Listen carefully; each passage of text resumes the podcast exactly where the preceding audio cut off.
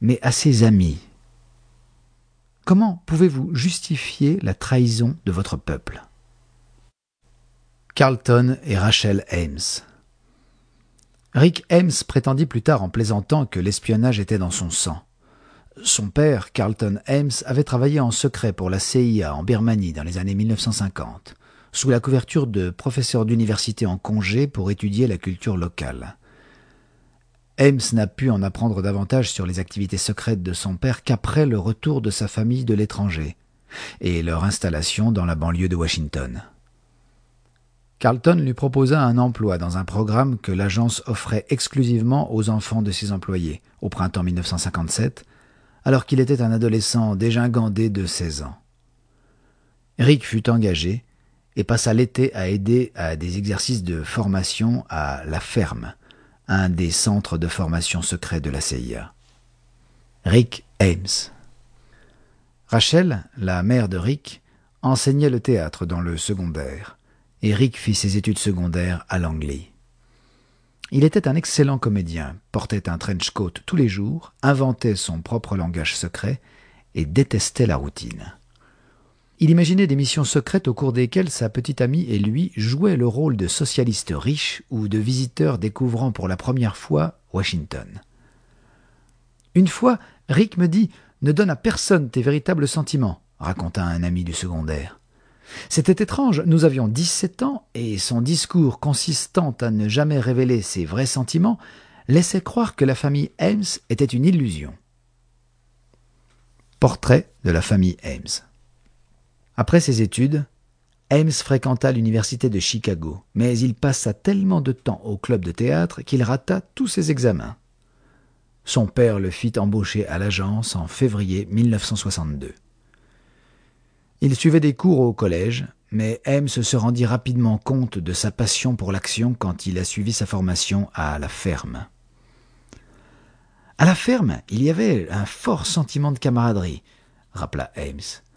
On vous disait que vous faisiez partie d'un service d'élite et que votre travail était primordial pour la survie même des États-Unis. À ce titre, vous avez le droit de mentir, de tricher et de tromper. Vous évoluez sous un déguisement et vous êtes qui vous voulez. La CIA l'affecta à la division soviétique et l'envoya à Ankara, en Turquie, où il opéra comme officier de l'armée.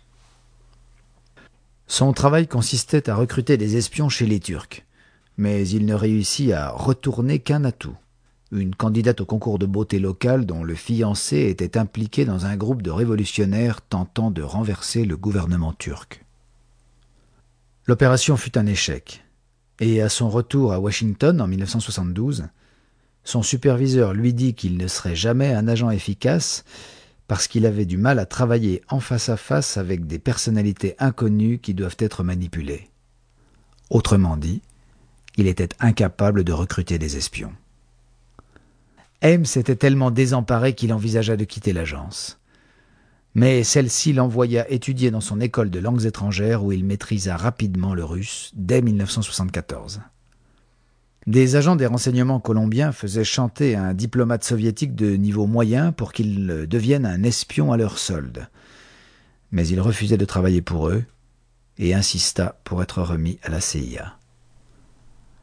Alexandre Dmitrievitch Ogorodnik se fit appeler Trigon pour protéger son identité, et Ames fut mis à disposition de la CIA à Langley pour le superviser. Dans un premier temps, Trigon n'était pas très précieux, car tout ce qu'il savait au sujet des affaires diplomatiques se trouvait à Bogota. Mais lorsqu'il fut rappelé à Moscou et affecté au ministère soviétique des Affaires étrangères, il photographia des centaines de documents classés et des câbles diplomatiques qui étaient si importants qu'un grand nombre de copies d'entre eux étaient livrées chaque jour à la Maison Blanche et remises à Henry Kissinger. Une des premières demandes que Trigon fit à Ames était une pilule mortelle pour qu'il puisse se suicider en cas de capture.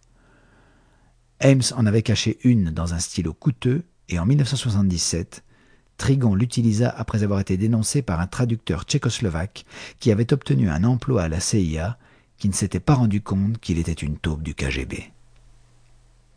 Même si Ames ne pouvait toujours pas recruter d'espions, sa gestion de Trigon avait tellement impressionné ses patrons qu'ils l'envoyèrent à New York, au siège de l'Organisation des Nations Unies.